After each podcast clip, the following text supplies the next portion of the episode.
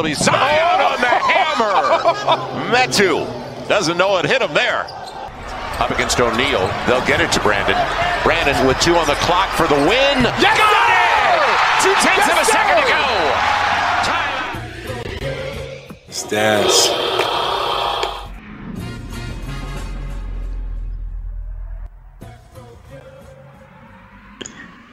Olá, nação pelicana! Estamos aqui de volta para mais um episódio do Let's Dance Podcast, o podcast brasileiro que cobre a sua franquia favorita, New Orleans Pelicans. Hoje, com o episódio 27, está aqui comigo Rafa Politi. Infelizmente, o Ivan ainda está dentro da, do protocolo de Covid, né? O, o Rafa conseguiu sair, ele deu um falso, falso positivo, falso negativo, sei lá, ele vai explicar, mas ele está aí de volta, né? Hoje, antes de eu passar a palavra aqui para ele, né, só para passar a pauta para vocês, a gente vai falar um pouco desses últimos 10 jogos, né, como o time tem, tem jogado, tem evoluído. Vamos falar um pouco aí do Herbie Jones, né, nessa corrida do Rookie of the Year, que a gente sabe que ele não vai ganhar, mas ele tem subido aí na tem subido a ladeira, tá indo bem. Vamos falar um pouco do Ingram, né, que agora ele depois do, do afastamento que ele teve aí, no jogo contra o Oklahoma, aí voltou depois de uns jogos e ultimamente ele está sendo bem mais clutch, né? Até um, uma coisa que a gente não costuma ver, né? A gente vai estar tá também passando para vocês um upgrade aí sobre a situação do Zion, né? A gente, últimas notícias que a gente teve e a gente também vai passar aí uma, umas informações que a gente viu com relação à lesão dele. Também vamos falar um pouquinho sobre a trade deadline, né? A gente pediu perguntas aí na, nas internet da vida, né? O pessoal passou algumas sugestões, a gente leu algumas outras, a gente vai comentar. A gente vai comentar também um pouco sobre o nosso correspondente que está lá no Smooth King Center, né? Acompanhando hoje, a gente está gravando aqui antes do jogo contra o Clippers, segundo jogo. E vamos passar um pouco aqui também umas outras notícias aí relacionadas ao Didi e as últimas informações que a gente tem sobre a NBA. Então, eu vou passar aqui a palavra para o Rafa, né, para ele falar um pouco como foi esse período aí, né, que a gente não gravou, acho que tem mais de um mês aí que a gente não grava. Então, ele vai passar aí como é tá a vida dele e também depois ele vai fazer um jabá aí do nosso parceiro Fumble na net. Fala lá, Rafa. Fala, Gilson. Fala, pessoal. Tudo certo com vocês aí? Como é que foi de fim de ano? Espero que todo mundo aí tenha aproveitado com responsabilidade, né? O que aconteceu comigo foi que eu fui visitar meus pais e meu irmão mora com meus pais e aí esse cidadão testou positivo para Covid no dia 31 de dezembro, justo quando a gente ia visitar meus avós, passar o fim de ano com eles. Mas vacina funciona, né? Eu tomei três doses de vacina já, eu tô me cuidando, então eu testei negativo, depois só para confirmar uma semana depois eu fiz outro teste, deu negativo também, então tá tudo certo comigo, sem Covid, sem problemas nenhum. Todo mundo em casa tá bem também, já que ninguém perguntou, né? Valeu. Mas tá todo mundo bem, sim. E falando agora do nosso parceiro Fumble na Net, né? Vocês podem acompanhar nosso podcast pelo Fumble na Net e não só o nosso podcast, tem podcast de várias outras coisas, até até de hockey podcast, ela nem sabia que o pessoal acompanhava isso no Brasil. Mas com esse clima maluco aí, né? Uma hora tá enchente, outra hora tá deserto, outra hora daqui a pouco tá nevando aqui. Não me surpreenderia ter o Jaraguá Hockey. Então vocês podem acompanhar hockey, beisebol, futebol americano. Se vocês quiserem ver lá como é que tá como é que tá os Saints, mas talvez não Saints não seja uma boa, mas outras franquias ali, como que, que eles estão percebendo dos playoffs e também franquias, claro, da NBA. Então chega lá no Fambonanet, tem artigo, tem podcast, tem tudo lá super completo. Recomendo para vocês darem uma olhadinha lá. Super legal, super bem organizado. Rafa, é, tu falou aí, né, do, do nosso Fumbo da Net, tu dia tu falou do Saints, né, só para falar aqui, né, quando a gente tá gravando aqui, acabou a temporada regular, Infelizmente o Saints não se classificou, né? Ficou no último jogo aí dependendo do, do 49ers lá perder, né? Aí o, o Los Angeles Rams, que ultimamente só atrapalha a vida do Saints, né? Entregou um jogo aí que estava praticamente ganho e o Saints acabou não se classificando para a pós-temporada, né? Mas apesar de tudo que o time sofreu, né? Pelo menos terminou com uma campanha positiva. Agora pensar para o ano que vem, ver o que, que, as decisões vão tomar, né? E o Mikel Loomis, ele é, é fera nisso aí, né? Ele tentou ajudar o Pelicans, mas acho que não era o métier dele, né? Então, gente, vamos lá então, né? É, o Rafa aí falou um pouco aí do fumble da net, falou aí da, de como que ficou a vida dele, né? O, o Ivanzinho, infelizmente, não foi, pôde participar novamente, né? Ele tá retornando às aulas, e, então acabou não, não casando aí a agenda. Mas vamos lá. Então, né, nesses últimos 10 jogos, tivemos um aproveitamento aí de 50%, né? A gente é, tem conseguido manter aí a mediocridade, vamos dizer desse jeito, né? O time está na média, depois de um começo muito ruim, né? Até no dia 12 de, 12 de novembro, né? A gente estava com uma campanha aí de uma vitória e 12 derrotas, né? E depois do dia 13, basicamente a gente está com uma campanha de 50%, né? Então, hoje o nosso saldo negativo está totalmente relacionado com o início da nossa campanha, né? Então, a gente tem visto aí que apesar de todos os desfalques, toda a situação, o time tem mostrado uma evolução, né, que eu vou fazer um review aqui para vocês. Então, né, no último jogo, no último podcast, né, o último jogo que a gente passou para vocês foi a vitória que a gente teve contra o Bucks, né? Então, depois da, dessa vitória aí que a gente estava é, já meio que embalado, né? A gente também ganhou mais uma vitória dentro do dentro de casa. A gente ganhou do Portland, né? Por 111 a 97. O Ingram fazendo grande partida, né? É, e o time acabou conseguindo passar um, o Portland mesmo com Damian Lillard jogando bastante, né? Fez uma, um bom jogo. Porém, no, no final aí o Damian Lillard terminou com 39 pontos, mas mesmo assim não foi suficiente para ganhar da gente, né? No próximo jogo, né, a gente jogou contra o Magic, né? A gente também conseguiu. No começo estava com um pouco de preguiça, né? O time estava mais ou menos, mas depois do terceiro quarto o time engatou, né? A gente conseguiu é, mais uma vitória, né? A gente já estava com a quarta vitória seguida, fechamos com 110 a 104.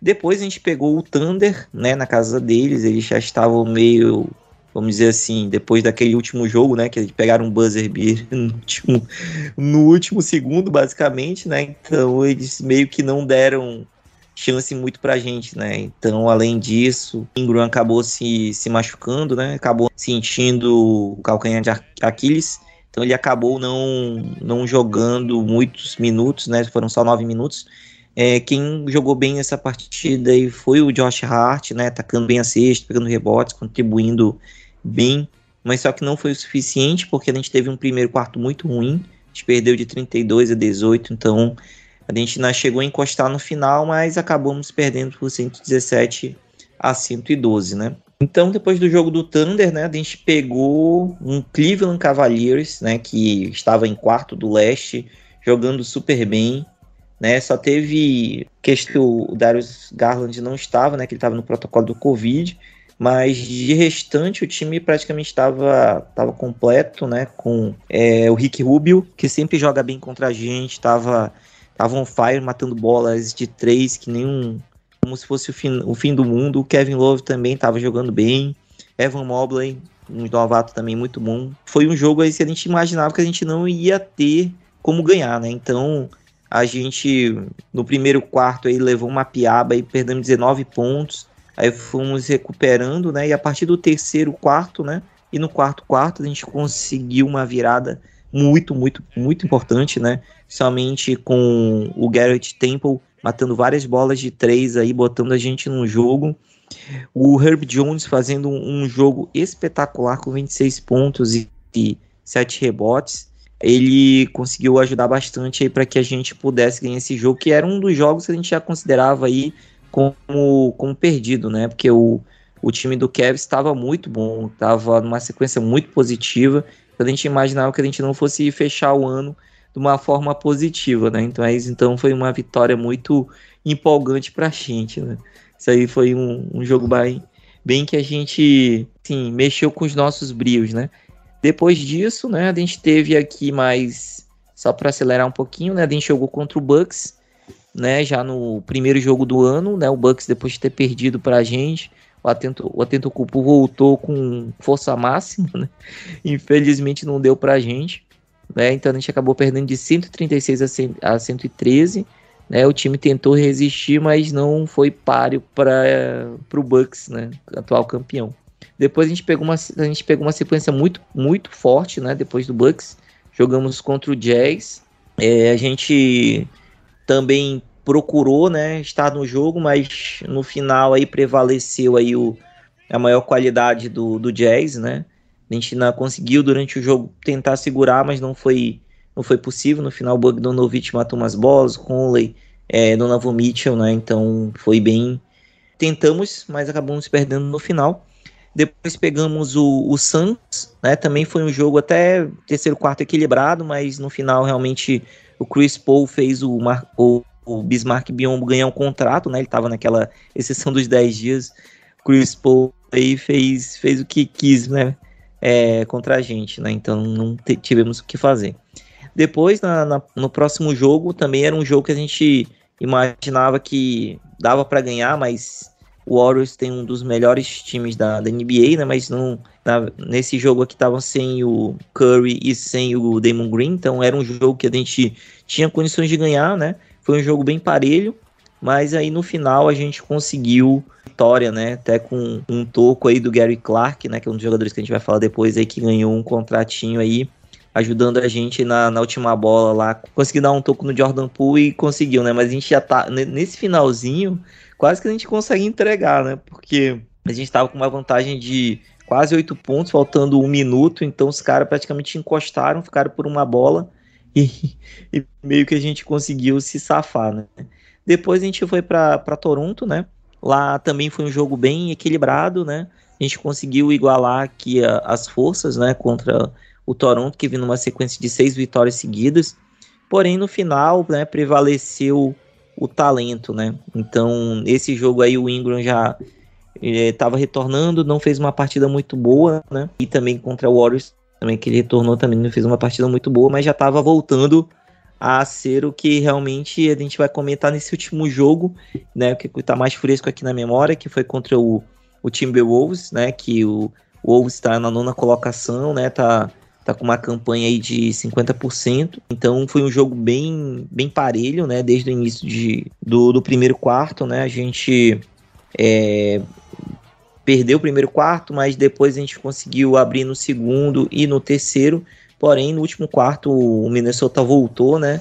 É, então o jogo basicamente a gente achou que fosse para prorrogação, né? Então, Angelo Russell na, na última bola, né, para empatar, conseguiu né, é, pontuar, empatando o jogo faltando pouco mais de 3 segundos. Né? Então, na última bola que a gente sempre. O nosso desespero, né? Quem que vai definir essa, essa última bola? Então, nesse caso aí, foi uma jogada muito boa, né? O Valanciunas recebeu, né?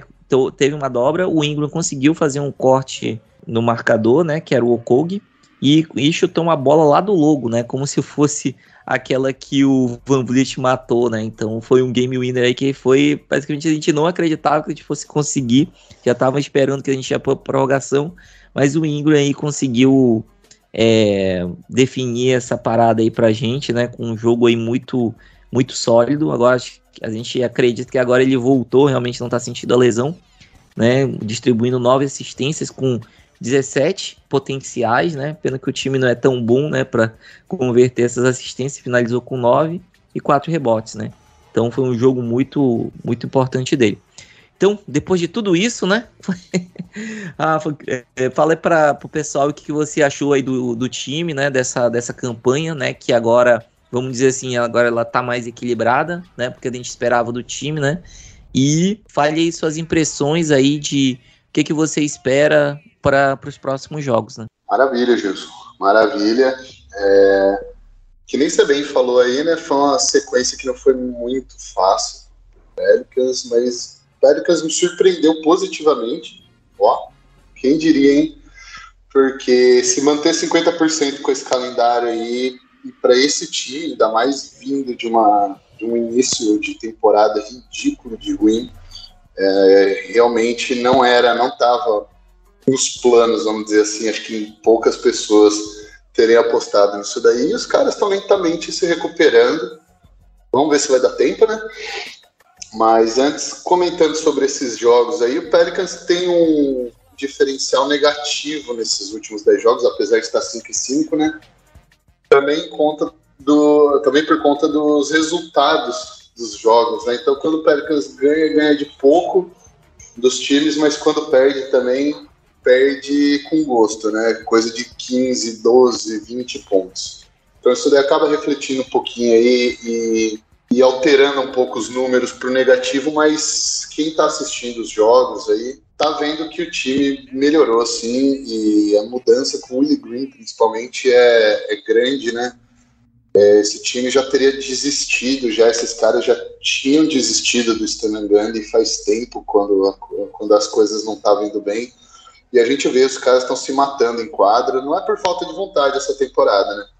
É um milhão de limitações, é falta de QI, para não chamar de, de burrice, né? Mas por falta de vontade não é, né? Outro número que chama atenção e que é até curioso por causa do, do jogo do Toronto, né? É que o Pelicans é o segundo em porcentagem de rebotes defensivos nesses últimos 10 jogos. Então nenhum time, na verdade, só um time, né? Só um time pegou mais rebotes defensivos do que o Pelicans e foi o Denver Nuggets, que tem o Jokic pegando 20 rebotes por jogo. Mas eles são um time super sólido, eles também estão 5 e 5 nos últimos 10. E provavelmente é isso que, que explica um pouco, né? De como que o Pelicans está conseguindo sair um pouco dessa cova que ele mesmo criou. Porque os outros números ali são tudo meio do. Tudo de meio do, do grupo ali, de, de 15, 17 para baixo, né? Uh, offensive rating, a gente não tem um offensive rating bom nos últimos 10, nos últimos 10 jogos, 17 offensive rating, defensive rating, 21 que, como eu falei, é alterado, né, por causa dessas pauladas que o Pelicans tomou aí, quando perde, perde por bastante, né, mas os rebotes defensivos é que estão, na minha opinião, salvando o Pelicans aí, porque os times não estão conseguindo ter segundas chances contra o Pelicans. Claro que teve exceções que nem o jogo do Toronto, mas é, é legal de ver que, pelo menos na parte da vontade, eles estão se sobressaindo, eles estão indo melhores do que os oponentes. Eles estão pegando mais rebotes do que todo mundo praticamente e diminuiu também o número de turnover, pode ser um, um fruto do pace ter diminuído também. O pace do Pelicans nos últimos 10 jogos aí não foi nada de espetacular, 16, então meio ali do grupo. O Pelicans basicamente melhorou, melhorou muito em relação ao começo da temporada, ainda tem sérios problemas para criar jogadas. O Devontae Graham não não dá para ser um armador full time. Ele, ele é um ótimo cara para levar a bola, para criar algumas jogadas, mas ele não põe pressão no aro. Então a gente vai ver o Ingram talvez tomando mais esse, esse lado de armar também um pouco, de criar oportunidades para os outros. No último jogo, que nem o Gilson mencionou, né? nove assistências para ele, só não foi mais porque os caras deram umas tijoladas também. Então, vai precisar de mais gente ali criando oportunidades. Era para ser o Zion trazendo a bola e criando oportunidades, mas a gente já sabe que até agora nada dele. Nós vamos falar mais para frente também sobre ele. No geral, foi tá sendo bom ver que eles estão na luta, né? Então isso daí eu acho que é um, uma fotografia bem clara de quem é esse time do Pelicans sem o Zion, né? Contra os times ruins da liga, eles provavelmente vão dar conta do recado, porque o Ingram é diferenciado. Muitas vezes contra os times ruins, o Ingram é o melhor jogador em quadra. Contra os times meio de tabela ali, vai ser uma briga. Eles vão ali que nem o Minnesota Timberwolves, por exemplo, ou que nem o, o Toronto Raptors. Vai ser uma briga ali, vai pode ir tanto para um lado quanto para o outro. E contra os times elite mesmo, como o Bucks com o Giannis, por exemplo, não vai dar para competir. E é o que está faltando, né? Está faltando um cara do talento do Zion, está faltando um outro diferencial aí, um cara nível All-Star, para empurrar o time e aí pelo menos garantir uma boa chance contra os, os fundos da tabela, os times ruins, e uma boa chance também contra os times medianos. O time, esse time do Pelicans com o Zion ali é capaz de bater os times medianos também, que hoje é meio que você jogar um paro ímpar aí, né? 50% de chance de ganhar ou de perder contra os times medianos. Então tá faltando isso daí, mas eu acho que já melhorou demais em relação à temporada passada, obviamente, e em relação ao começo da temporada, só pelo fato de que eles estão fazendo a coisa certa. Mesmo que eles façam alguma besteira, não é porque eles estão ali no modo Eric Bledsoe, mas é honestamente porque eles se perderam, dormiram, ou porque eles simplesmente não estão entendendo o que está acontecendo, a falta de QI. Mas eu acho que no geral melhorou muito. E hoje, esse time do Pelicans é um time de meio de tabela, como o recorde deles mostra, é 5 e 5. Eu acho que isso é uma fotografia perfeita do que esse time sem o Zion é. É, Rafa, é bem isso mesmo, né? Essa evolução a gente esperava, né? É, o Willie Green tá falando realmente que ele, é, o que ele comentou no início da temporada, né? Que nessa época do ano o time já ia estar tá jogando mais, de uma forma mais sólida, ia conseguir decidir jogos que a gente achava muito estranho. Mas o que, o que me chama muita atenção, Rafa, não sei se você percebeu, né? Que esse time na, no passado a gente sempre marcou da mesma forma, né? Sempre um contra um, fazendo algumas trocas e tudo mais. O que tem me surpreendido é a mudança de, dependendo do time, você muda a forma que você defende. O Pelicans jogando zona, cara, ou, ou assim, sabe, era um negócio que eu imaginava que eu nunca fosse ver né? nesses últimos anos. O time jogando zona, jogando uma zona na quadra inteira, né? Quando colocam o tal de José Alvarado, não sei que para ti deve ser um deve ser um mendigo desse que pegaram da rua, mas o cara ele põe pressão no armador, né? Ele deixa o corpo mesmo. Nesse último jogo ele atrapalhou bastante a vida do do D'Angelo Russell. No jogo anterior contra o Van Vliet, no, nas posses que ele ficou, basicamente o Van Vliet não pontuou, né? Então é um cara assim que é um TJ McConnell, né? Que vai deixar aí a, o corpo vai tentar é, ajudar de uma, uma, forma, né? É, então, assim, o que eu tenho visto, né, apesar do, do né, o defensive rating estar tá muito ruim, mas é a mudança dessa postura, né, aqueles stops que a gente queria ter no ano passado, a gente está conseguindo, né, uns jogadores assim que a gente, assim, pô, o que, esse cara consegue, mas é, se você avaliar, assim, o já entrando na outra que é do Herb Jones, esse cara é o glue guy que a gente esperava do ano passado. Então ele sempre tá fazendo uma cobertura, ele sempre marca o cara que é, vamos dizer assim, o melhor é, ameaça, né, do, do outro time, seja o no perímetro, seja o garrafão, então ele sempre tá incomodando, faz as leituras corretas, consegue se comunicar. Então, assim, o que que tu tem achado do, do Herb Jones, né? só um ponto aqui, né? É, dentro da corrida dos novatos, um cara que é segundo segundo round, né? 35 escolha, não era nem para ele estar tá nessa, nesse top 10 aí. Então ele tem escalado isso. Hoje, nessa última parcial, ele já está em sexto lugar. Ele bateu um recorde, né, do Mr. Glass, né, o Anthony Davis, né, de tocos, né, para um calor. Bateu 15 jogos seguidos, o recorde era 13. Então, um cara aí que contribui bastante defensivamente, esse cara. Ofensivamente, é, eu comentei alguns episódios atrás, né? Toda vez que você vê um, uma entrevista, né, lá na quadra, ele tá lá com o Fred Vinson treinando arremesso, treinando posicionamento, então de, de, arremesso, mecânica e tudo mais. Então é um cara que trabalha pra caramba também e tem, tem mostrado isso, né? Ele até comentou, né, que o é um dos caras que tem orientado muito ele é o Josh Hart justamente naqueles coach-coach, né? Que ele pega o rebote e ataca a cesta, sendo ofensivo. Então, é, ele também tem aproveitado isso, né? Então, Rafa, é, emenda esses dois assuntos aí. O que, que tu tem visto aí com relação a essa evolução defensiva? E já falei do Herb Jones aí pra, pra gente. É, exatamente. Essa evolução defensiva que você citou aí é, é bem isso aí mesmo. Eles melhoraram, cara. É, familiaridade com o sistema que o Willie Green quer rodar, né? Um pouco de consistência também. O Pelicans perdeu alguns jogadores aí para lesão ao longo dessa temporada, mas não teve tantos problemas assim como costumava ter, né? Quando a gente costumava jogar com o banco de titular, às vezes de tanta gente machucada. Pelicans é um dos times menos afetados pelo Covid também, né? Acho que só atrás de Denver, não lembro agora quem que foi o primeiro. Mas, de qualquer maneira, a evolução é clara, sim. Isso daí não tem como negar. E o Herb Jones é, é uma surpresa. É, é, parece que tudo que o Nick e o Jackson não evoluíram, o Herb Jones está evoluindo essa temporada, né?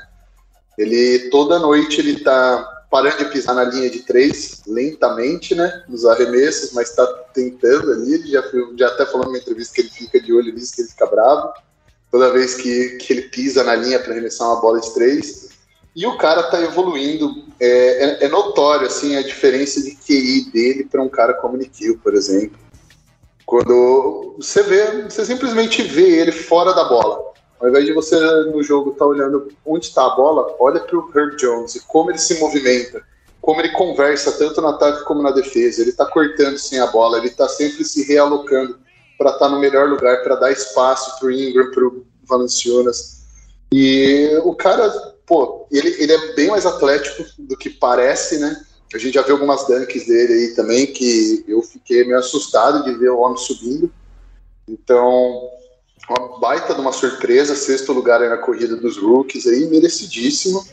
Na verdade, é excelente. Eu acho que ele é um, um dos grandes motivos, por incrível que pareça, um rookie, apesar de ser um pouquinho mais velho, se eu não me engano, ele tem 22 já, né? Mas ele é um dos caras que está ancorando a defesa de perímetro do Pelicans. E esse streak aí de, de poucos dele aí também só mostra o quanto que ele está disposto a fazer o que for necessário para ajudar o time. Se ele precisar ir lá pegar os caras lá na cesta, ele vai. Se ele precisar marcar lá fora, ele pega os caras na linha de três, ele pega os caras atacando a cesta. É muito bom ver que o Pelicans está conseguindo desenvolver pelo menos um jovem jogador, né? Porque isso acho que é um dos problemas que a gente tem há, um, há bastante tempo até, né? A gente consegue achar jovens talentosos, que nem o Nikhil, por exemplo, mas parece que não desenvolve, não, não sai do lugar, né, Gilson? Então é muito bom ver que um jovem, pelo menos, a gente está conseguindo desenvolver e super bem, né? Já superou totalmente as expectativas, acho, de todo mundo, né?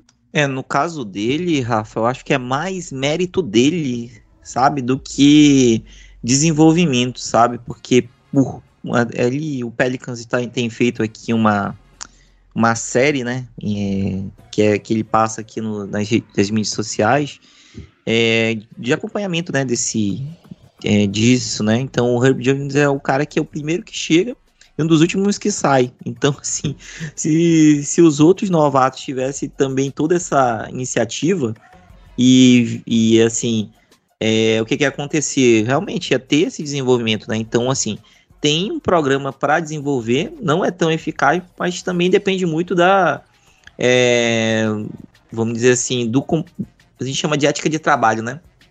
De, de como ele tem, como é que ele faz esse é, o desenvolvimento dele.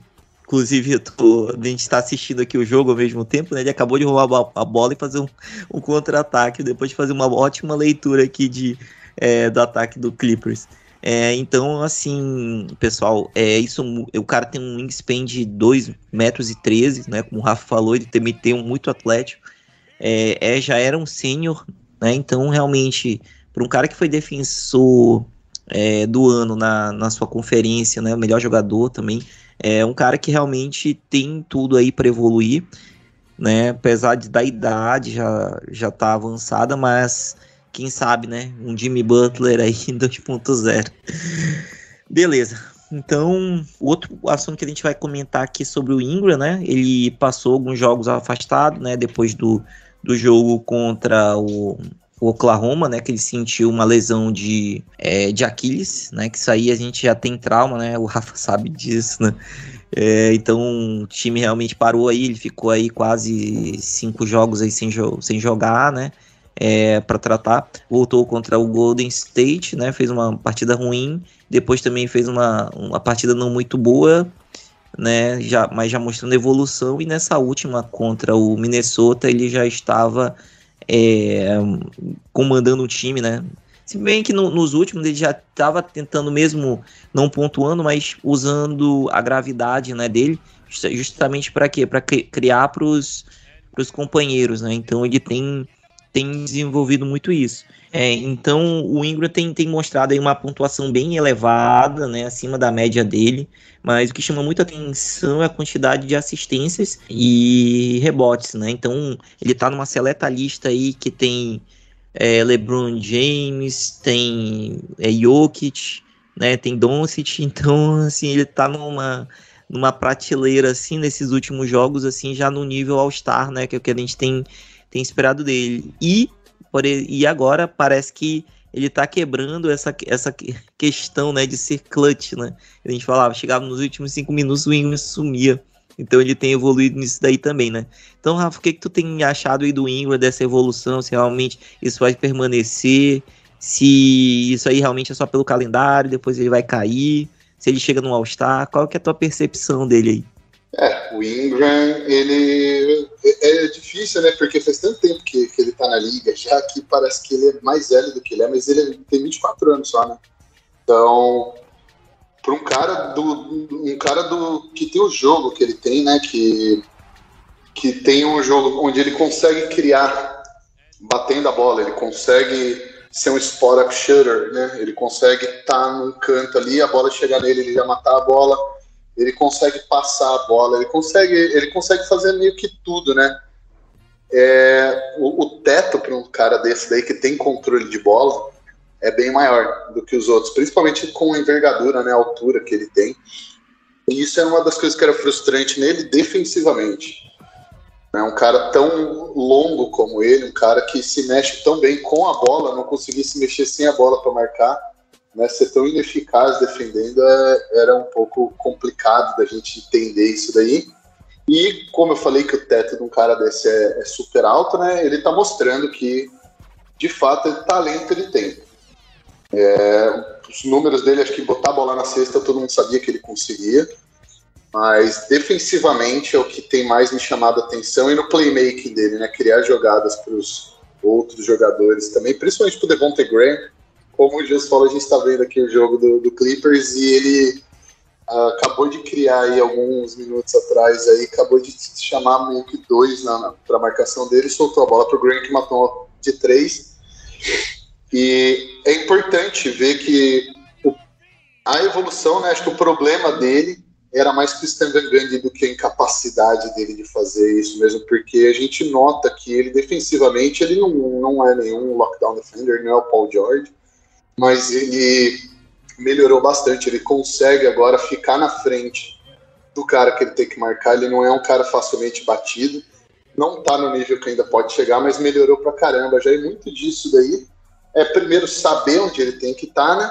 E segundo, vontade, né? Que a gente já conversou anteriormente aí, que pelo menos essa última sequência aí, excluindo esse começo da temporada terrível aí, o nível de dedicação, de vontade desse time melhorou muito e o Ingram, com certeza, é meio que a ponta da lança ali, né? Ele é uma das lideranças desse time aí, junto com o Josh Hart. E é importantíssimo que, que ele continue melhorando, principalmente defensivamente e ofensivamente. Ele vai continuar, eu acho que sendo esse cara aí que pode, pode botar aí 30 e poucos pontos todo jogo, aí pode manter pelo menos a média dele de 23, 24, 25 por jogo, com 5, 6 rebotes, 5, 6 assistências, isso já é excelente. Agora eu não acho que ele vai pro All-Star, apesar de eu achar que ele merece. Para mim, ele merece mais do que um cara como o Draymond Green, por exemplo, definitivamente mais do que o Andrew Wiggins. Mas eu não acho que ele vai justamente porque o recorde do Pelicans não é nada que anime a galera. A galera nem tá vendo o Pelicans jogar, né? A gente perdeu os jogos da TV, justamente por esse começo ruim, a falta do Zion. Então eu acho que, querendo ou não, o All-Star Game, ele é um negócio de entretenimento, é um negócio para a galera, não é um negócio para as massas. E, querendo ou não, a galera não tá vendo o que o Ingram tá fazendo. Eles só vão lembrar do Ingram quando ele jogar bem contra o time que eles torcem. E é por isso que eu acho que ele não vai, mas que ele merece, para mim ele merece mais do que dois, três que, que provavelmente vão, com certeza. Mas no geral, no frigir dos ovos aí, é, é para mim é clara também a evolução dele, tanto individualmente quanto numa percepção de grupo, né? Não só ele como jogador melhorou, mas ele no contexto do grupo todo, no contexto de várias lineups diferentes, ele está tendo um entendimento melhor de quando ele tem que atacar sexto, quando ele, ele é o scorer, quando que ele é o cara que tem que botar o pessoal para tocar na bola também, fazer a bola rodar e criar alternativas. Isso daí são coisas que são fundamentais para o Pelicans indo para frente, né? Porque eu não acho que o Ingram vai para lugar nenhum, acho que ele vai continuar por um, bom tempo em New Orleans e isso daí só facilita o trabalho de construir ao redor dele do Zion. Tá certo, Rafa. É bem, é bem isso mesmo, mas a gente espera que, pelo menos pela escolha dos técnicos, o Ingram consiga ir para o Game, né? Vamos, vamos ver como é que vai, vai evoluir isso, né? Cara, é, uma das pautas aqui que estavam sendo bem esperadas, né? É a questão da trade deadline. A gente está basicamente há um mês dela, né? Que é, para quem não sabe, a trade deadline é é o último momento que os times podem fazer trocas, né, para tentar subir, né, para buscar uma melhoria, uma vaga no playoff, no caso nosso, uma vaga no play-in, ou se o time vai para um rebuild, vai, vai chamar, vai vender os seus ativos, né, para tentar conseguir alguma coisa melhor, né. Então, a partir daí, a gente começa a, a saber, né, para que caminho que o time vai, né pessoal deu uma engasgada aqui porque eu acabei de. O Alvarado acabou de fazer uma cesta contra o Bledsoe. E o Bledsoe mostrou toda aquela vontade defensiva que ele costumava ter aqui. Só, só um momento off, desculpa aí. Né? A gente pediu algumas perguntas aqui, né, do, dos pessoal que. os nossos ouvintes, né? Então, o, o chará Rafa aqui, né, que é o Pelicans da Depressão, ele mandou aqui pra gente uma uma troca, né, uma sugestão de, de troca, né, pra gente, é, que eu acho que o Bob Marks tinha passado também, né, com relação a ao Evan Fournier, que hoje está na, no Knicks, né, que recebe um, renovou um salário e, é, no último última temporada numa faixa de 19 milhões, né, então o Fournier não tem sido aquilo que eles esperavam, né, é, e só o único jogo que ele faz bem é contra o Boston, né? O lei do ex aí funciona 100%. Então a proposta aqui, né, que, que ele passou foi o Satoransky, mais o Temple pelo Fournier, mais uma first round, né? E aí, Rafa, o que, que tu acha disso? É, eu não sei se. Assim, me agrada muito me livrar do Temple, né? Acho que qualquer coisa que envolve se livrar do tempo já tá valendo, mas é, não me agrada muito o skill set dele, porque eu não acho que ele resolve muitas coisas que o Pelicans precisa. Claro que o Pelicans, né, se não for uma estrela, o Pelicans não vai resolver muitas coisas mesmo na trade deadline, mas uh, o que eu sinto que o Pelicans precisa é de um cara de perímetro que consiga criar jogadas, não só para ele, mas para os outros também, né? Então, um cara que mate bola de fora seja um pouco um playmaker, pelo menos. Não precisa ser um armador, mas um cara que consiga criar jogadas, né? E eu não acho que ele é esse tipo de cara. Eu acho que ele é um ótimo cara para você correr ele pela quadra, pegando corta-luz, para ele ser um spot-up shooter. Eu acho que aí ele vai ser um cara muito bom. Mas ele não, não é exatamente um cara que defende, apesar dele ter um ótimo tamanho para um um shooting guard, ele não é um cara exatamente conhecido pela defesa. Ele é um bom spot-up shooter, mas ele não é um cara que cria muita coisa do drible. Ele melhorou nos últimos anos, isso ele evoluiu, mas ainda assim, eu particularmente não gosto do contrato que o Knicks deu para ele. E eu não acho que ele resolve muita coisa. Eu acho que se fizesse essa troca aí seria para flipar ele por outra coisa ano que vem. Então, eu particularmente eu procuraria outras coisas, mas é talento, né? Como eu falei bem no começo do podcast, a gente precisa de talento nesse time, né? Falta talento para a gente subir um degrau a mais ali, sair desses 50% aí, desse uma vez uma hora ganha, uma hora perde, sempre uma emoção contra times medianos. E ele é talento, então não acharia ruim, mas não seria minha primeira opção. Mas não acho ruim, não. Acho uma ideia interessante e mais ou menos o tipo de jogador de perímetro que mata a bola que eu estaria procurando se eu fosse o Pelicans. Uhum. É, no caso, né, o, o salário dele hoje, nessa situação que a gente está, não comprometeria o, o cap space, né, nesse primeiro momento, até ter as renovações aí do Zion e dos outros, né, É, mas é aquilo ali, né? Não sei se realmente a gente subiria um degrau, né? Para brigar por alguma coisa, mas esse é um, um, jogador também que me agrada, né? Apesar da doença de Fournier não ser nada agradável, né? mas no, é um jogador bem inteligente, mata bola. Acho que junto com o Zion ele iria é, conseguir desempenhar uma, uma boa função aí, ajudando a espaçar quadro. A outra sugestão foi do Léo aqui, do do Nola Sports, né, que ele cobre tanto o Pelicans quanto o Saints. É, inclusive aí, Léo, boa recuperação aí. Ele, ele é do time do Rafa aí, com lesão no joelho, agora já foi o, o SL agora, tiveram que serrar até o osso dele, Rafa. Pelo amor de Deus. Ainda bem que acho que tu não passou por isso, né? Mas a proposta, então a proposta dele foi o Satoransky, mais dois second rounds, né? A gente tem bastante, né?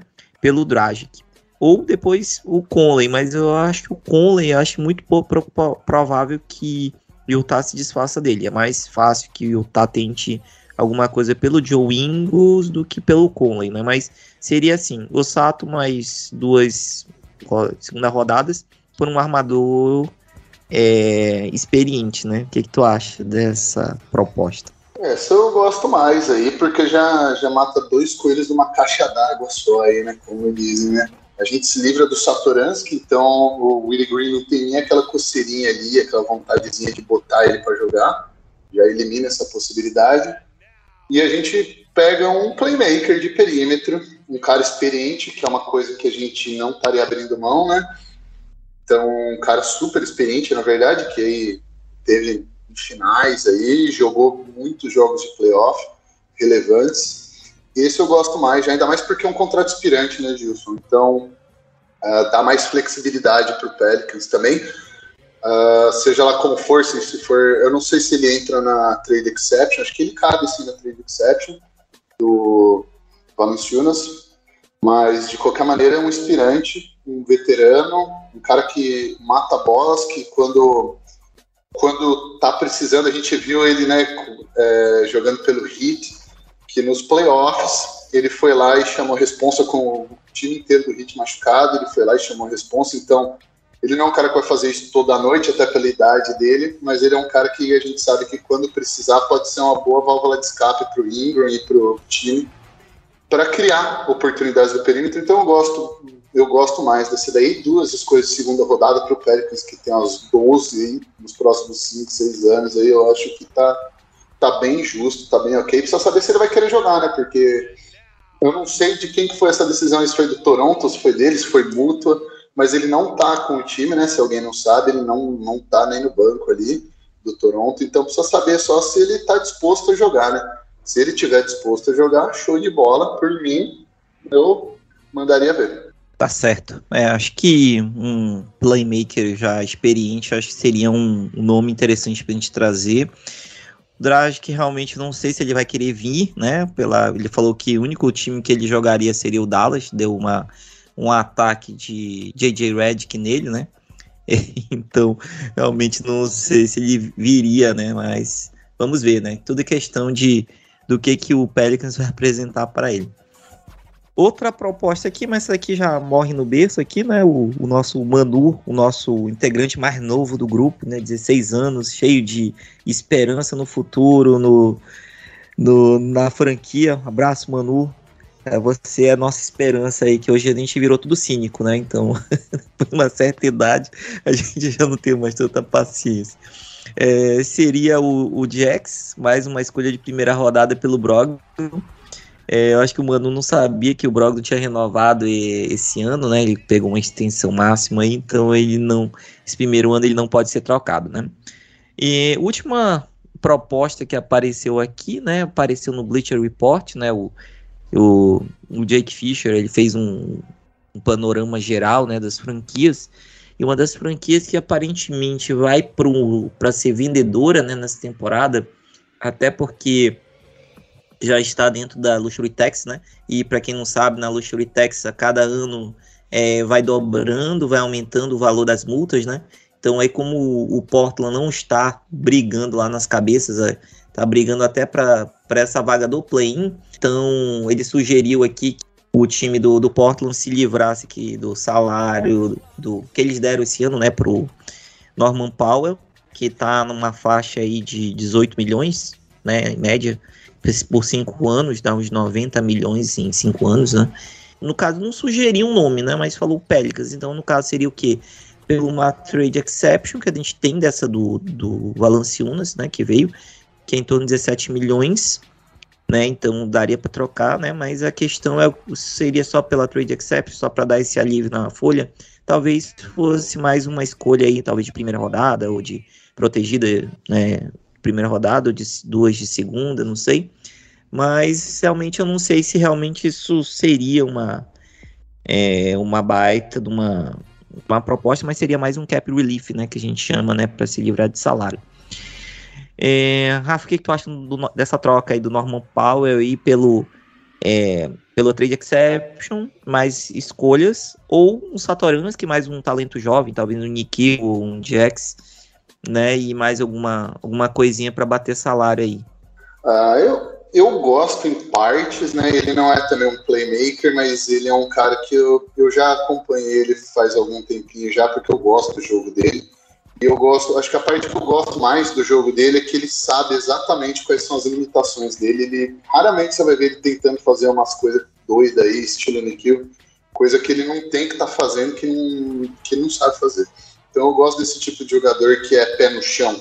Ele sabe qual que é o ponto forte, qual que é o ponto fraco dele, e ele vai se limitar a fazer isso. Por isso que ele tem um effective field goal percentage, né? Ele, ele, ele mata as bolas que ele tenta. E isso eu gosto, é um cara super eficiente. Uh, um sniper de fora, acho que é a terceira ou quarta temporada dele com um ótimo volume, matando 40% de, de fora. Então ele é um cara que ele mata muita bola de fora, ele não necessariamente é um spot-up shooter, ele consegue criar o próprio arremesso do, do drible, né? Não, ele não é exatamente um cara que vai achar os outros. Quando ele bota a bola no chão é para ele tentar fazer a cesta.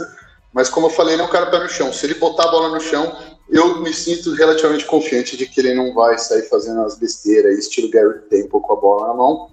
Então, Rafa, eu Rafa, gosto. Só, só para complementar a tua, tua informação né, de volume, né? Então ele chuta numa uhum. média de 5,5, 5,6 bolas nessas últimas quatro temporadas de três, né? E com aproveitamento médio na faixa de 38%. Por exemplo, nessa última temporada, nessa temporada ele tá com 40%, né? Temporada passada ficou com 36%, mas o restante é tudo nessa faixa aí de 40% mesmo. Sim, boa.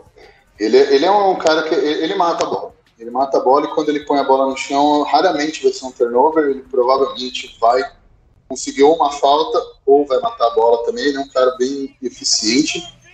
Porém, se, se a gente vê os piores defensive ratings individuais da liga, a gente vai encontrar a gente vai encontrar lá Trey Young, Damian Lillard e Norman Powell. Então ele é péssimo defensor. Claro que parte disso daí tem a ver com o time do, do Blazer sendo ruim como um todo defensivamente, né?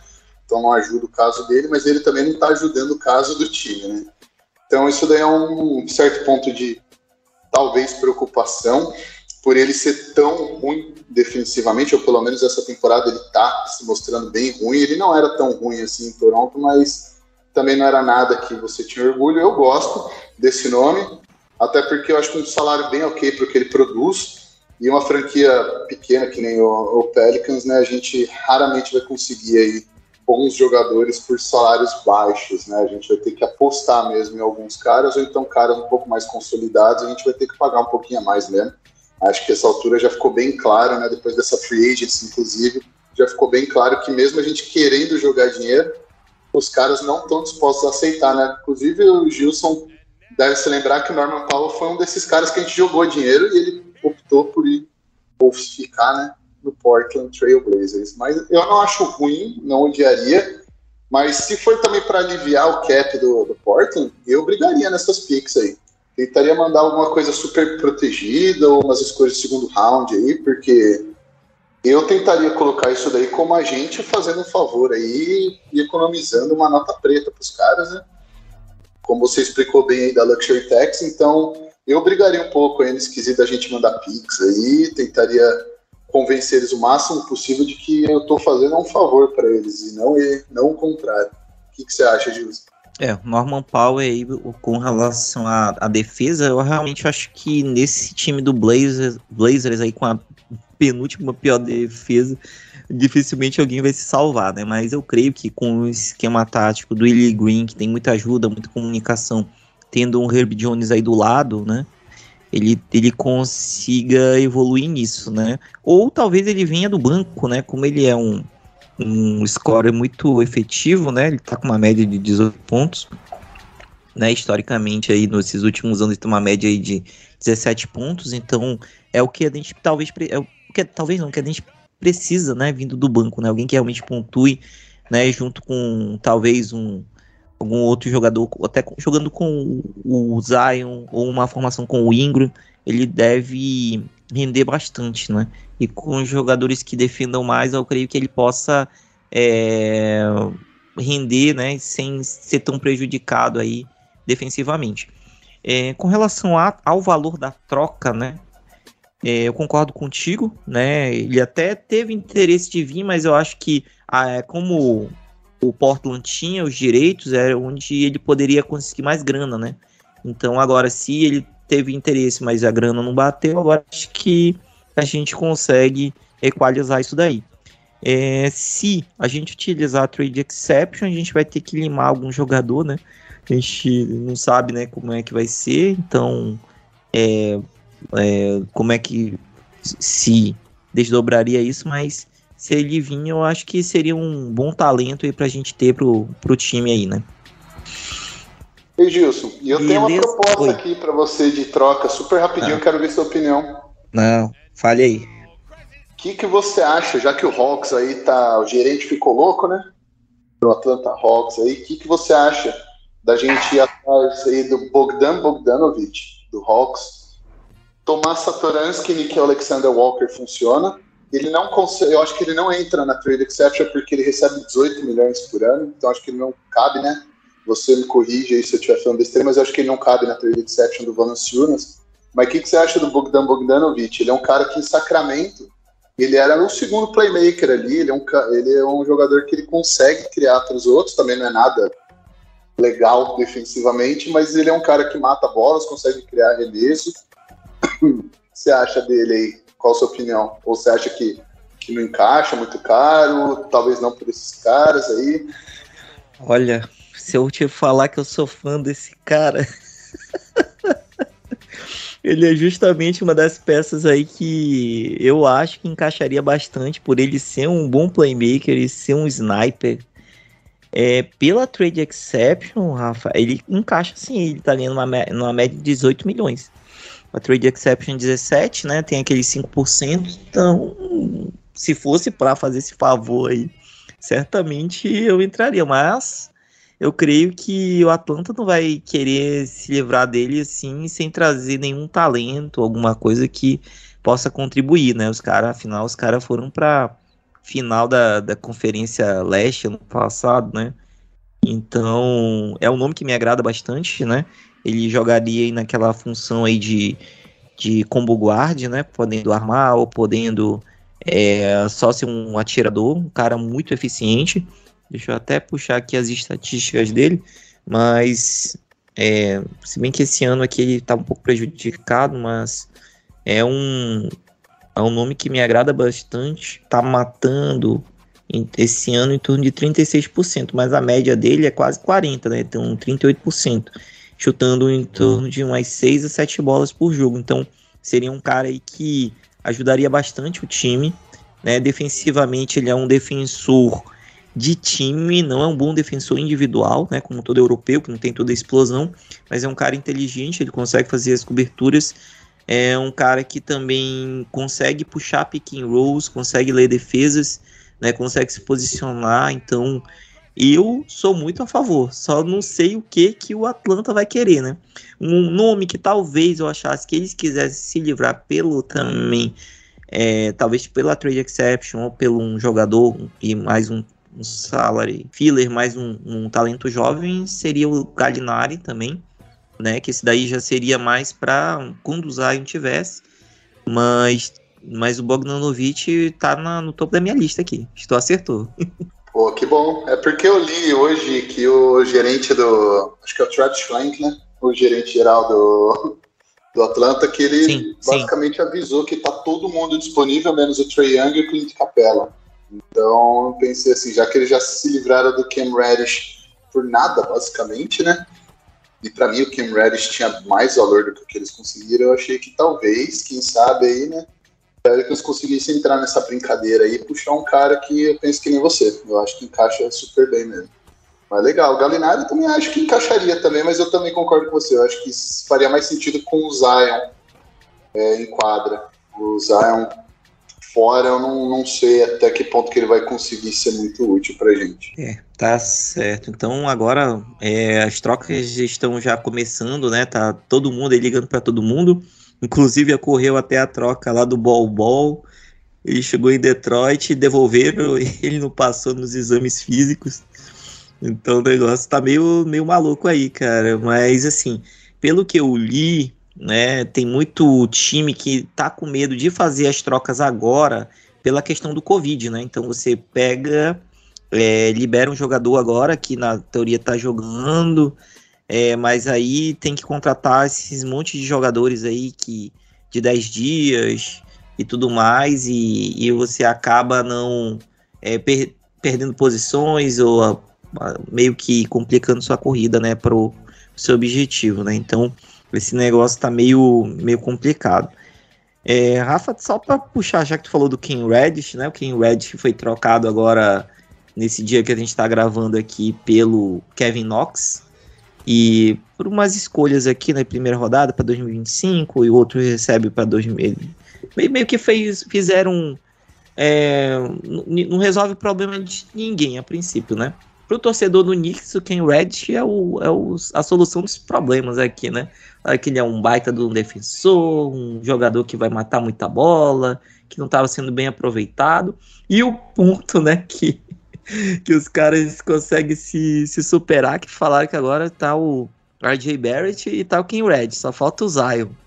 Né? O que, que que tu acha disso aí? Até para posicionar os nossos jovens ouvintes, né, que não estão acostumados a, a todo esse buzz aí de, de franquia pequena, né? O que, que, tu, que conselho tu dá para essa moçada aí? Olha, até que demorou esse ano, né, para começar essas especulações do, do Pelicans perdendo a estrela, que geralmente começa antes, né? Já, a, gente, a gente viu com o Anthony Davis, né? Na pré-temporada já tinha gente, quando o Pelicans perdia jogo na pré-temporada, já tinha gente falando que, que o Davis ia, ia sair. Então, esse ano até que demorou, foi, foi até que tranquilo. Mas é, o pessoal só esquece de uma coisa aí que o Zion é um cara, ele vai entrar na free agency, né? Restrita, ou seja, pouco interessa o que, que ele quer, né? Ele, o Pelicans tem direito de, de dar match em qualquer oferta que ele assinar, então o problema é meio que dele, né? E mesmo que ele esteja infeliz aí, estilo é, estilo Dragic, né? Que ele não queira ficar com o time, estilo Ben Simmons, que seja aí. Eu acho que o Pelicans não deixa ele ir embora. O Pelicans, e se ele se chegar nesse nível que eu duvido que chegue, eu acho que eles ainda fazem um jogo duro para trocar ele. Mas não, eu acho que não vai chegar nesse nível. Eu acho que ele vai acabar assinando na free agency de volta com o Pelicans. E é assim mesmo. É, franquia de mercado pequeno é assim mesmo, galera. Vão se acostumando, porque uh, o pessoal em New York, Los Angeles, é, os caras são os abutres em cima de jogadores de franquias pequenas. Pouco tempo atrás aí, né, estavam falando aí sobre o Jamoran ir embora.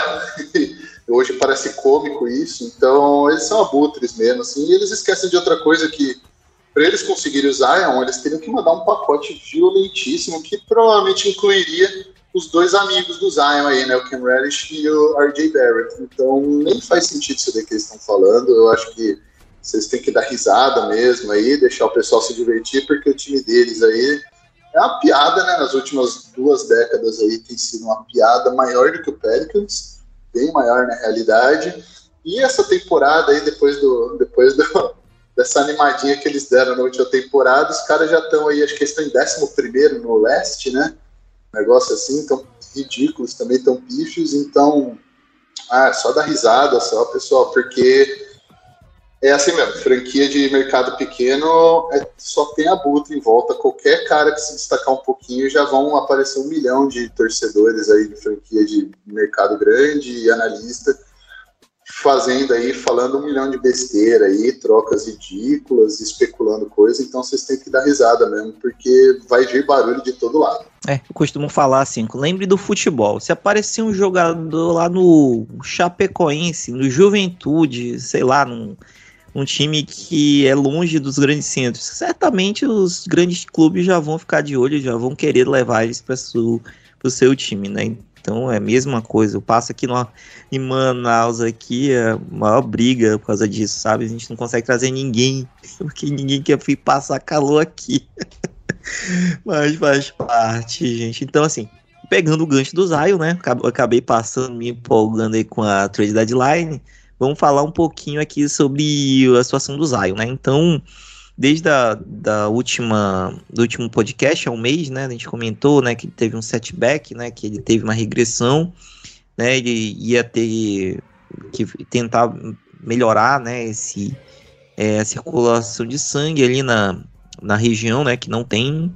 Então, o último, último reporte que a gente recebeu é que ele recebeu uma, uma injeção, né, de, de body, né, body, não sei, sei, sei como é que é o termo técnico, o Rafa sabe que ele, que ele manja dessa parte aí, de termos técnicos aí, né, então ele vai passar para vocês, né, que teve essa, é, essa injeção, e, e, ele tá fazendo tratamento em Portland, nem, nem em Nova Orleans ele tá, né, então se realmente lá ele vai ter uma, um melhor cuidado e tá sob supervisão do time, então fazer o que, né? Tem que realmente acompanhar.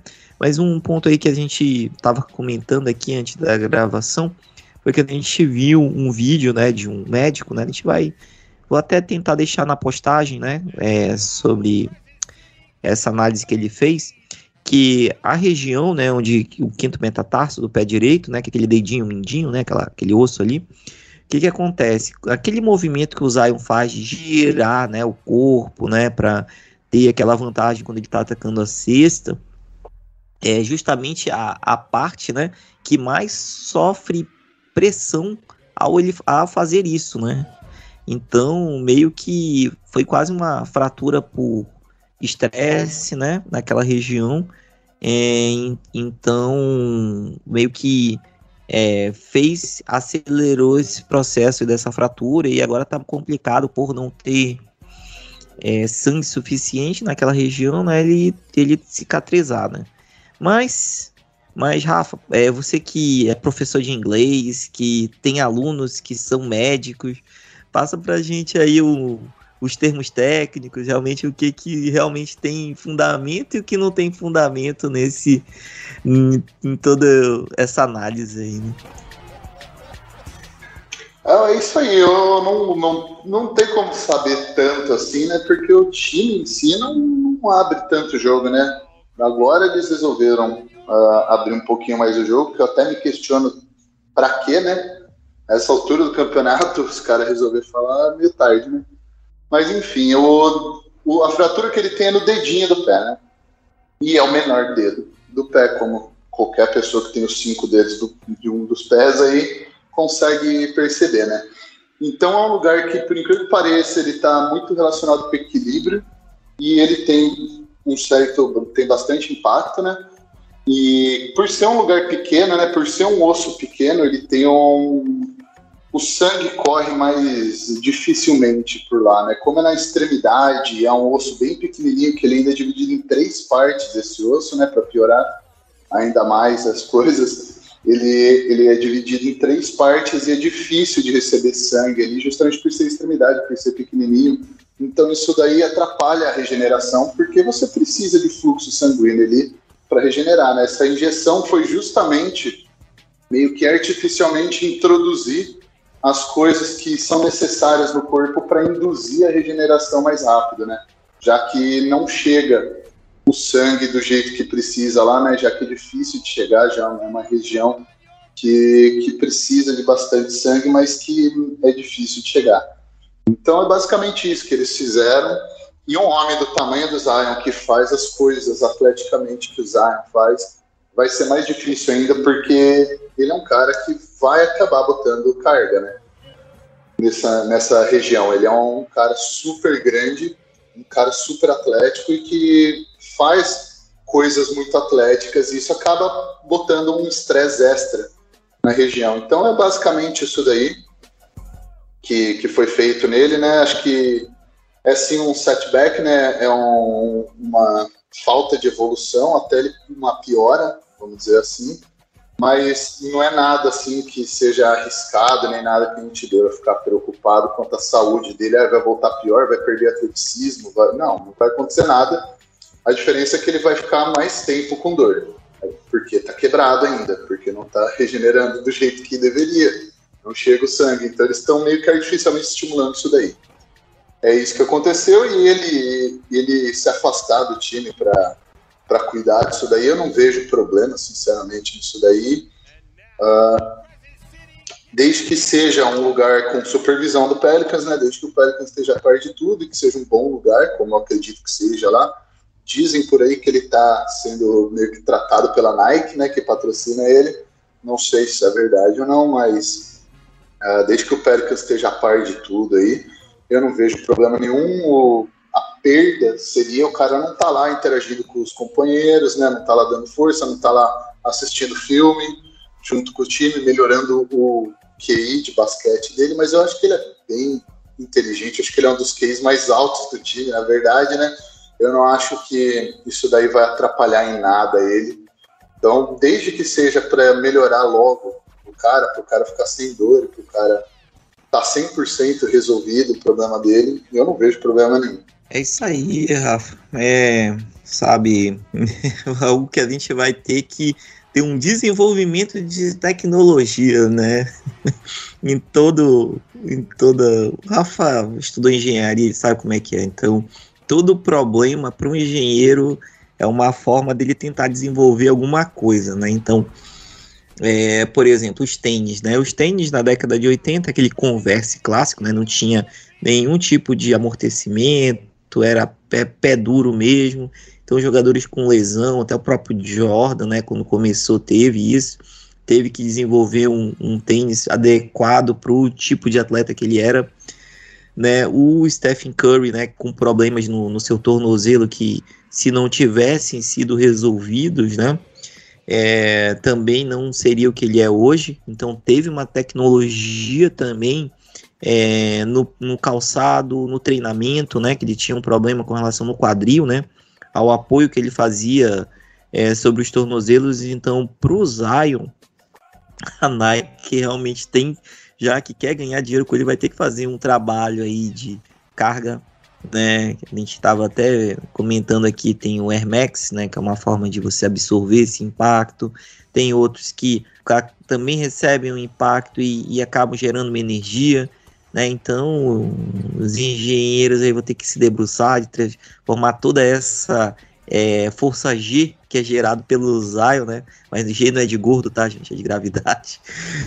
É, então, quando ele faz, né, ele salta, né, então ele faz uma força no, no chão, né, para que ele possa te, é, chegar nessa altura que ele consegue, né, então, quando você faz essa, essa tração, né, em relação ao solo, teria que ter realmente algum sistema de amortecimento, algum sistema de, é, como se fosse umas molas, né, para que pudesse também absorver essa energia que é gerada com a queda, né? Então tem que dissipar, né? Energia potencial, tem que virar energia cinética, energia cinética potencial, então estudem lá, né? Um pouco de física para vocês entenderem, mas basicamente é isso. A gente vai ter que evoluir um pouco mais com relação à tecnologia dos calçados, ou o Zion vai ter que se adequar ao jogo dele, né? Então a gente vai ver o que, que isso vai virar mais para frente. Então, pois é, pensa, é... o jeito mais fácil é você pensar no amortecedor de carro, né?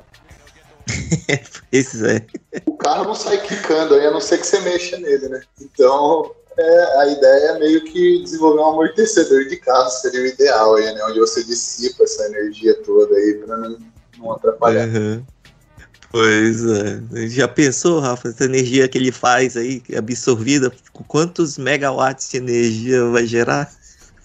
Poxa, eu comecei a chamar ele de Taipu, esse rapaz. Com certeza. Pô, uma piada de engenheiro, uma hora dessa, cara, ninguém vai entender o que a gente tá falando. Ai, gente, então assim, já, já se encaminhando pro final aqui, né? Vou trazer algumas rapidinhas aqui, né? Aí o Rafa faz os comentários dele aqui.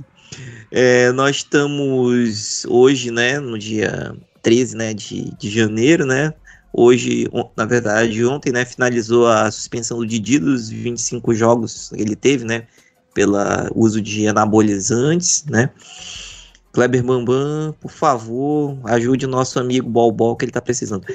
Então, agora ele foi transferido para a G-League para ganhar é, ritmo, né? Então, ele deve passar os, os três ou quatro jogos aí na, nessa sequência do time de Birmingham.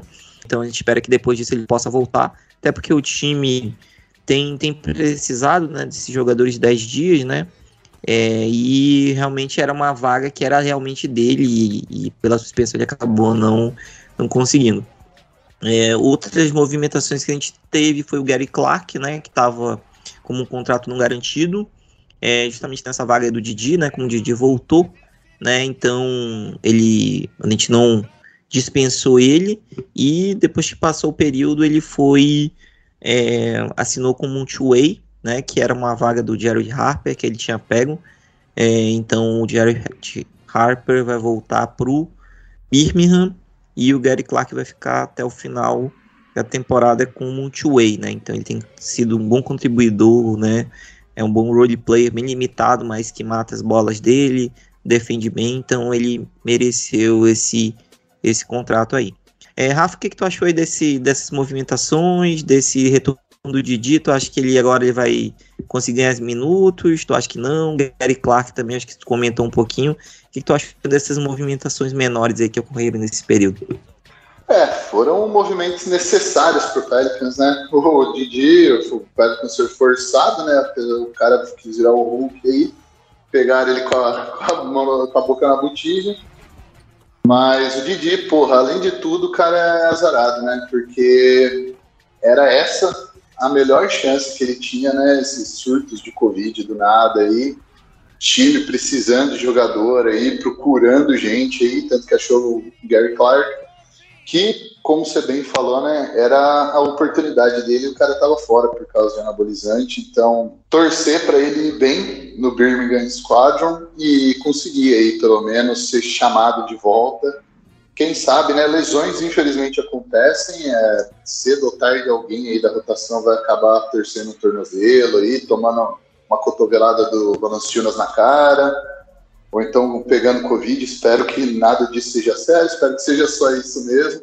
Mas que abra aí uma janelinha aí de um ou dois jogos aí para o Didi poder contribuir, porque o cara é brazuca, né? Querendo ou não, tá, tá no sangue do brasileiro fazer uma merda de vez em quando.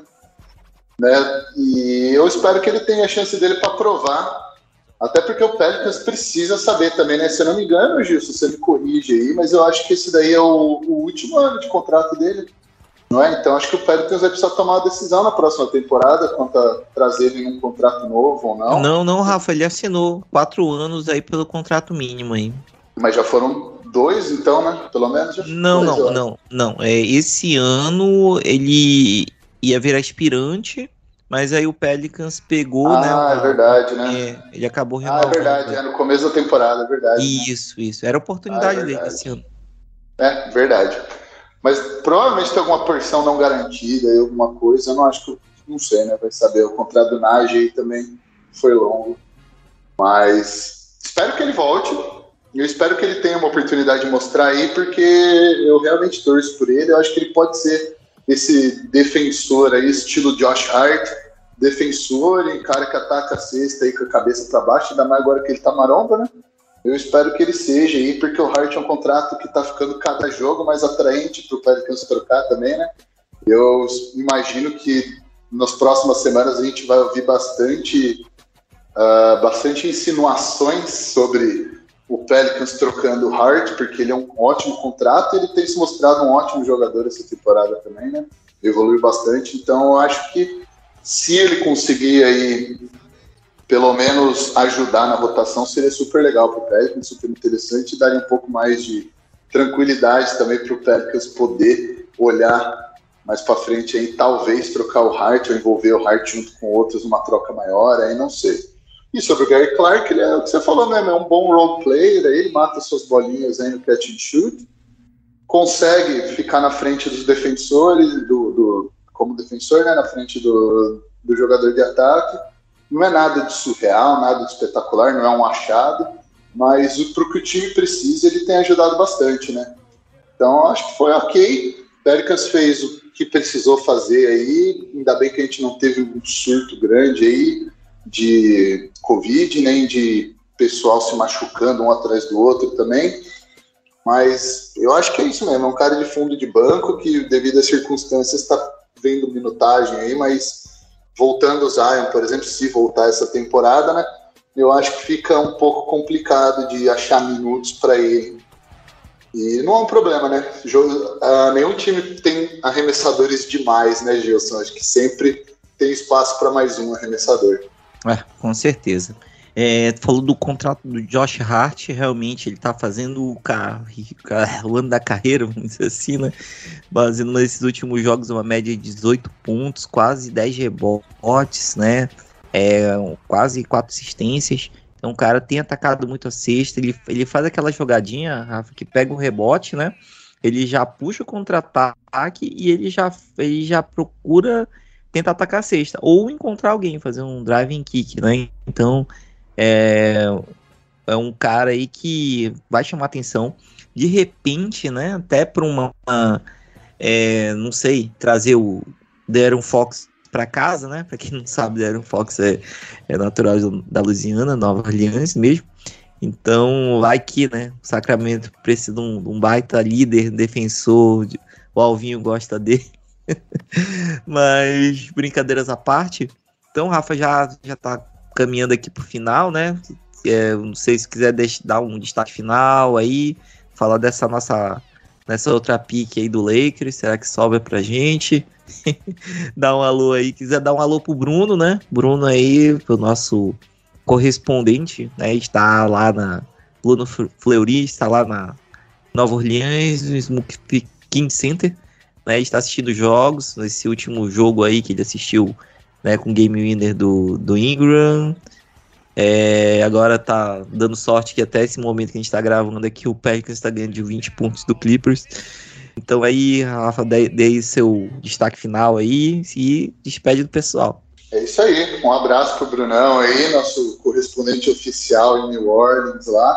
O cara já no primeira vez que o cara pisa no Smoothie King Center, o cara já filma game winner do Ingram, tira foto com o Antônio dele, Ai, meu Deus, com o Antônio Daniels, ele já, pô, já. O vídeo dele já viralizou, fotinho dele já viralizou na internet. O cara tá causando lá em New Orleans, é uma malemolência carioca dominando o mundo mesmo.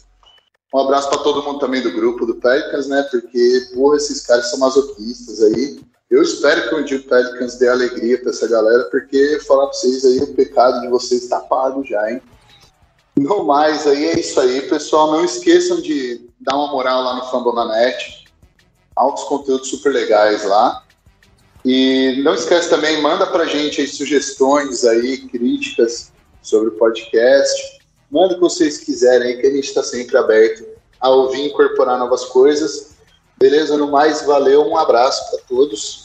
Beleza, Rafa. Então, pessoal, como destaque final, né, só agradecer vocês, né, esse último, a gente queria lançar um episódio antes, mas por todas essas complicações aí da, da Covid, final de ano, então a gente teve um pouco de dificuldade de agenda, mas a gente vai tentar voltar aí, pelo menos, acho que no início do mês de fevereiro, né, também vou tirar umas férias aí, eu vou visitar meus parentes aí em São Paulo, né? Então, apesar da, da nova variante estar tá assolando aí o, o país, né? Vou tentar tomar cuidado, tentar fazer um, um turismo, né? Conhecer a nova loja da NBA.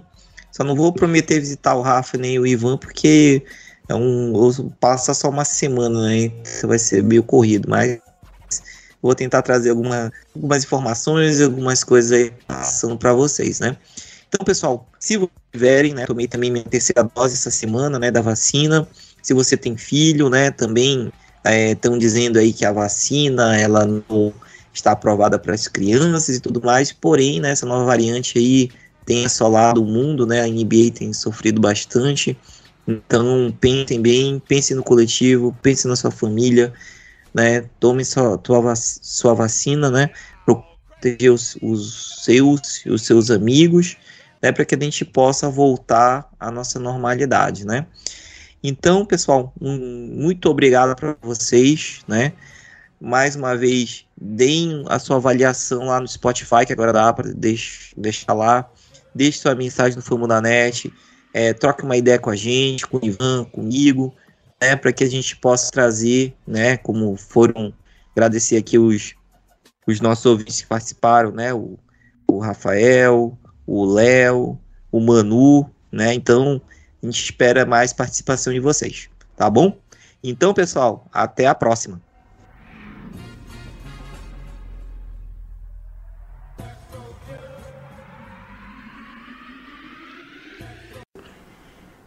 Esse podcast faz parte do site Fambonanet. Acesse fambonanet.com.br.